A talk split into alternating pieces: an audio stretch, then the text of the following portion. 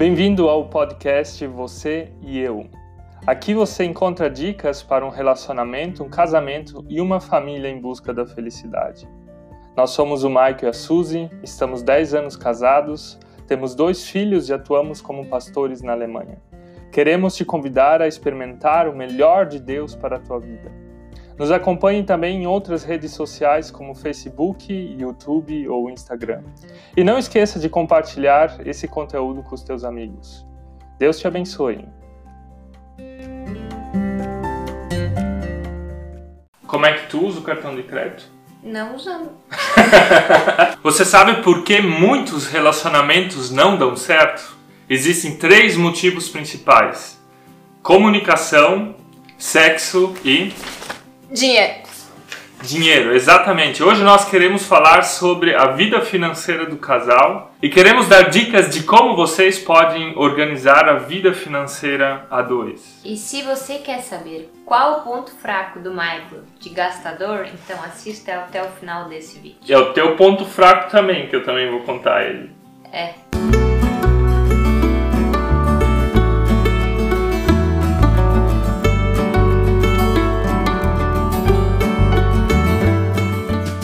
que, que muitos casais brigam por causa de dinheiro? Vocês... Porque tá sobrando. é, tem um ditado que fala que o problema não é o dinheiro, e sim a falta dele. Ou seja, a falta do dinheiro faz com que muitos casais briguem. No início do nosso relacionamento, eu era alguém totalmente indiferente. Eu odiava a questão financeira, olhar uma tabela, fazer um orçamento doméstico, saber quanto dinheiro a gente tinha. Era uma coisa que eu simplesmente odiava e eu simplesmente delegava na mão da Suzy. E como vocês acham que é hoje? Hoje é diferente. Hoje é o Mike quem cuida. E eu comecei a organizar a nossa parte financeira e começou a sobrar mais dinheiro no final do mês. Porque eu ficava louco. eu che... A gente chegava no final do mês, a gente não tinha dívida, mas também não sobrava absolutamente nada. É que hora da lógica, se eu ganho 100, então eu vou gastar os 100. Se a gente ganha 100, tem que pelo menos sobrar uns 10, 20, alguma coisa. Então, nós achamos um caminho pelo qual nós ajustamos a nossa vida financeira. Um livro muito bom que a gente recomenda e que a gente gostou bastante é um título meio sugestivo que na época eu achei assim: é, meu, sério que dá isso? É o do Gustavo Cerbasi, Casais Inteligentes Enriquecem Juntos. Esse livro revolucionou a nossa vida financeira a dois. Nós acreditamos que o dinheiro é um presente que Deus nos dá. Esse presente a gente deve saber administrar. E dinheiro faz parte desses bens. E nós temos perante Deus a responsabilidade de administrar bem isso. Se você está endividado e o seu casamento está ruindo por causa do dinheiro, queremos te dar algumas dicas. Meio como tu fala. Falei já faz três minutos. Clareiem entre vocês quem administrará o dinheiro ou quem curte mais essa parte. Na verdade, existem vários perfis de pessoas. Existem as pessoas endividadas, existem as pessoas gastadoras, as pessoas indiferentes, as mão de vaca e as investidoras. A pessoa ideal para administrar o dinheiro no casamento de vocês é quem está nesse lado, entre a mão de vaca e a investidora. Eu? Não. Ou seja, no nosso casamento sou eu a pessoa que tende mais pro lado direito em certas áreas. Por isso, eu administro dinheiro, mas com muita transparência. A Suzy sabe exatamente quanto dinheiro entra, quando sai, pro que sai, no que nós investimos e não investimos. E seria bacana vocês terem uma conversa franca e a pessoa que gasta mais é, que ela também é importante ela reconhecer isso e confiar no seu parceiro para que ele administre isso. E se vocês dois são gastadores, terceiriza o serviço. um segundo ponto que é super importante é a transparência.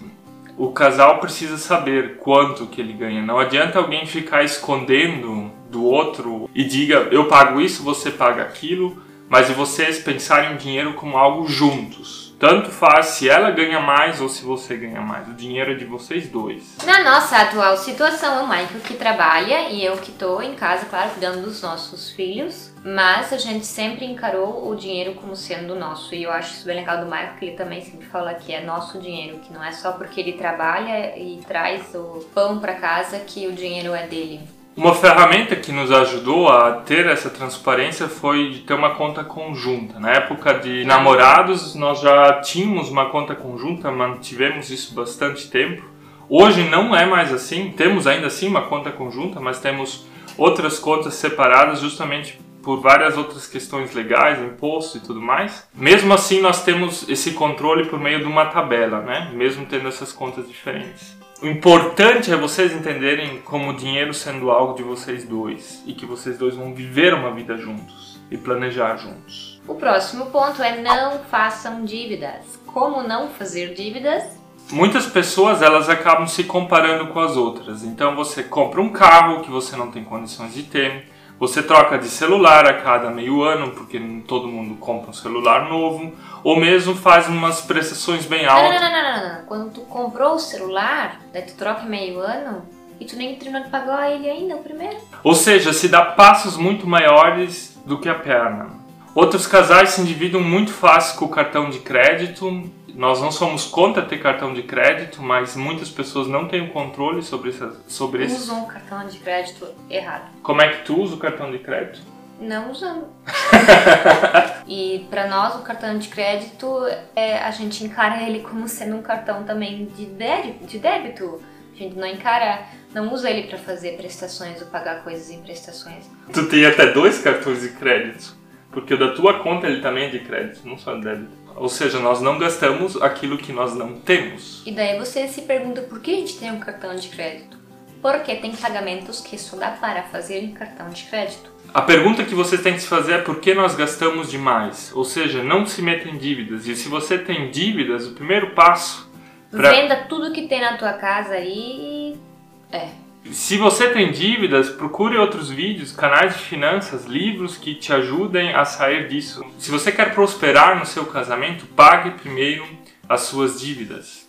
E o que revolucionou a nossa vida financeira foi ter uma tabela de controle, um orçamento doméstico que tem quatro etapas. A primeira delas são as nossas entradas. Nós anotamos tudo aquilo que nós recebemos, ou seja, as nossas entradas fixas o salário, talvez um aluguel ou alguma outra entrada fixa no mês. O segundo passo é anotar todas as despesas fixas: água, luz, energia, telefone, aluguel, seguros e, e, e tudo aquilo que sai no final do mês ou durante aquele ano você anota como sendo uma despesa fixa. O segredo no nosso, na nossa vida financeira é que dentro das nossas despesas fixas nós nos emprestamos dinheiro. Nós investimos um determinado valor daquilo que nós recebemos. Isso é mais ou menos 40 a 45% daquilo que nós recebemos.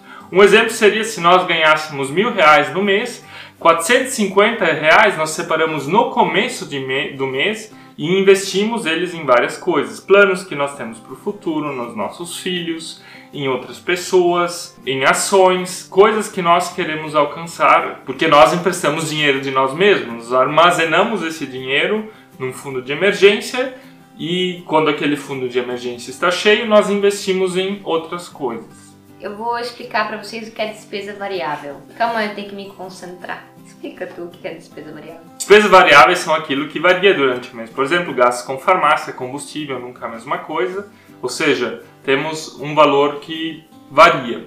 E daquilo que sobra, nós usamos para nos recompensar. Ou seja, nós dividimos entre nós dois esses valores e compramos então os nossos mimos ou sonhos de consumo. E tem ainda as entradas variáveis, ou seja, entradas que não entram todo mês, por exemplo, o décimo terceiro.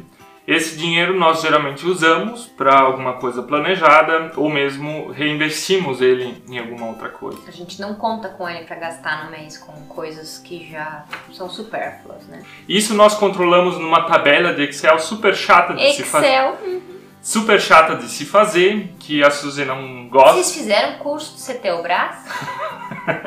eu também não. Eu fiz, fiz na concorrente. Por uma tabela bem simples, a gente controla a nossa Isso vida. Isso fui eu que fiz, não foi o Maico. Mas eu aperfeiçoei ela.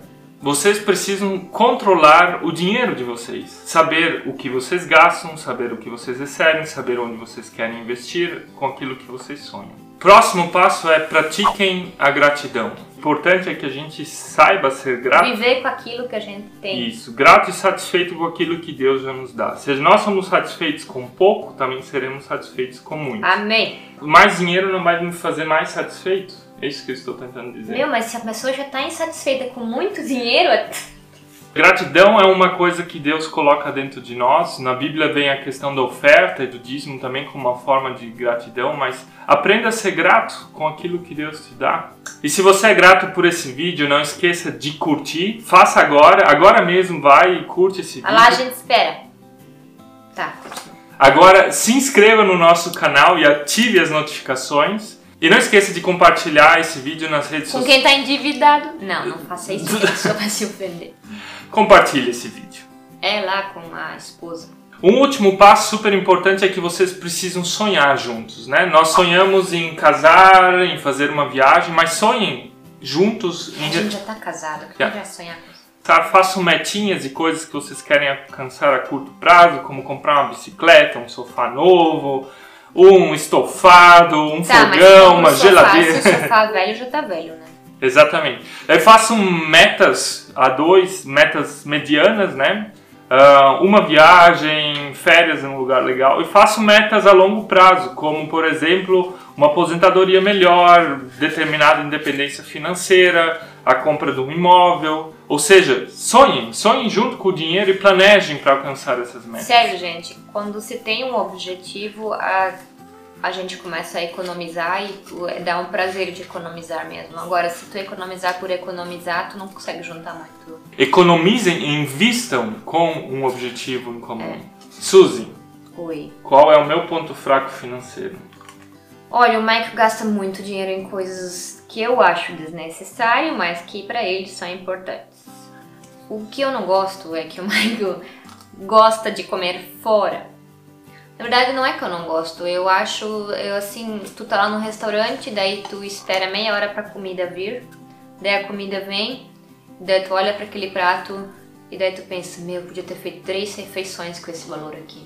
Michael, e no teu ponto de vista, onde eu gasto dinheiro desnecessariamente, Michael? Olha, a Suzy gosta muito de ir numa loja aqui na Alemanha que é uma tipo farmácia gigante, loja de cosméticos, não sei o que que tem tudo, ela se chama DM Não, DM. só só tem mulher nessa loja e cara, a Suzy sempre diz, olha, economizei não sei quanto dinheiro porque ela sempre leva uns cupons, cupons, cupons É cupons que se fala? Cupons, cupons. O nosso banheiro é quase uma loja da DM, só não tem no lugarzinho de imprimir foto, porque naquelas lojas dá pra imprimir fotos também. Isso era pra ser uma piada. E nós queremos ainda saber de ti qual é o teu ponto fraco financeiro. Confessa aí. Escreva nos comentários qual é o teu ponto fraco financeiro com a hashtag você e eu. E nos vemos no próximo vídeo. Fala alguma coisa? Tchau.